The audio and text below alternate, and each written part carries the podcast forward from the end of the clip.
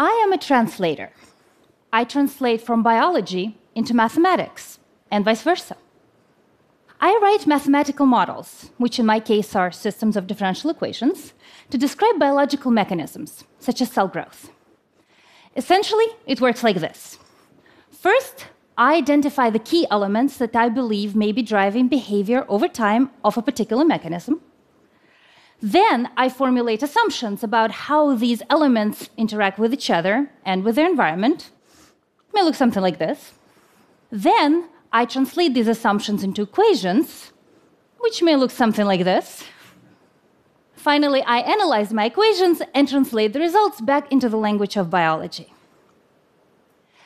A key aspect of mathematical modeling is that we, as modelers, do not think about what things are. We think about what they do. We think about relationships between individuals, whether they be cells, animals, or people, and how they interact with each other and with their environment. Let me give you an example. What do foxes and immune cells have in common? They're both predators, except foxes feed on rabbits, and immune cells feed on invaders, such as cancer cells. But from a mathematical point of view, a qualitatively same system of predator prey type equations will describe interactions between foxes and rabbits and cancer and immune cells. Predator prey type systems have been studied extensively in scientific literature, describing interactions of two populations where survival of one depends on consuming the other. And these same equations provide a framework for understanding cancer immune interactions, where cancer is the prey and the immune system is the predator. And the prey employs all sorts of tricks to prevent the predator from killing it, ranging from camouflaging itself to stealing the predator's food. This can have some very interesting implications. For example, despite enormous successes in the field of immunotherapy, there still remains somewhat limited efficacy when it comes to solid tumors. But if you think about it ecologically, both cancer and immune cells, the prey and the predator, require nutrients, such as glucose, to survive. If cancer cells outcompete the immune cells for shared nutrients in the tumor microenvironment, then the immune cells will physically not be able to do their job. This predator prey shared resource type model is something I've worked on in my own research, and it was recently shown experimentally that restoring the metabolic balance in the tumor microenvironment, that is, making sure immune cells get their food, can give them, the predators, back their edge in fighting cancer, the prey. This means that if you abstract a bit, you can think about cancer itself as an ecosystem where heterogeneous populations of cells compete and cooperate for space and nutrients, interact with predators, the immune system, migrate, metastases, all within the ecosystem of the human body. And what do we know about most ecosystems from conservation biology?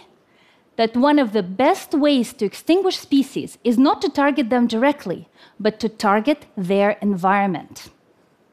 And so, once we have identified the key components of the tumor environment, we can propose hypotheses and simulate scenarios and therapeutic interventions, all in a completely safe and affordable way aimed at targeting different components of the microenvironment in such a way as to kill the cancer without harming the host, such as me or you. And so, while the immediate goal of my research is to advance research and innovation and to reduce its cost, the real intent, of course, is to save lives. And that's what I try to do through mathematical modeling applied to biology, and in particular to the development of drugs. It's a field that until relatively recently has remained somewhat marginal, but it has matured. And there are now very well developed mathematical methods, a lot of pre programmed tools, including free ones, and an ever increasing amount of computational power available to us. The power and beauty of mathematical modeling lies in the fact that it makes you formalize in a very rigorous way what we think we know. We make assumptions, translate them into equations, run simulations, all to answer the question In a world where my assumptions are true, what do I expect to see? It's a pretty simple conceptual framework. It's all about asking the right questions, but it can unleash numerous opportunities for testing biological hypotheses. If our predictions match our observations, great, we got it right. So we can make further predictions by changing this or that aspect of the model. If, however, our predictions do not match our observations, that means that some of our assumptions are wrong. And so our understanding of the key mechanisms of underlying biology is still incomplete. Luckily, since this is a model, we control all the assumptions. So we can go through them one by one, identifying which one or ones are causing the discrepancy. And then we can fill this newly identified gap in knowledge using both experimental and theoretical approaches. Of course, any ecosystem is extremely complex, and trying to describe all the moving parts is not only very difficult, but also not very informative. There's also the issue of timescales, because some processes take place on a scale of seconds, some minutes, some days, months, and years. It may not always be possible to separate those out experimentally. And some things happen so quickly or so slowly that you may physically never be able to measure them. But as mathematicians, we have the power to zoom in on any subsystem in any time scale and simulate effects of interventions that take place in any time scale. Of course, this isn't the work of a modeler alone. It has to happen in close collaboration with biologists. And it does demand some capacity on translation on both sides. But starting with a theoretical formulation of a problem can unleash numerous opportunities for testing hypotheses and simulating scenarios and therapeutic interventions, all in a completely safe way.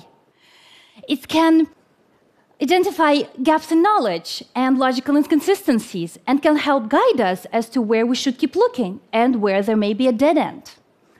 In other words, Mathematical modeling can help us answer questions that directly affect people's health, that affect each person's health, actually, because mathematical modeling will be key to propelling personalized medicine. And it all comes down to asking the right question and translating it to the right equation and back.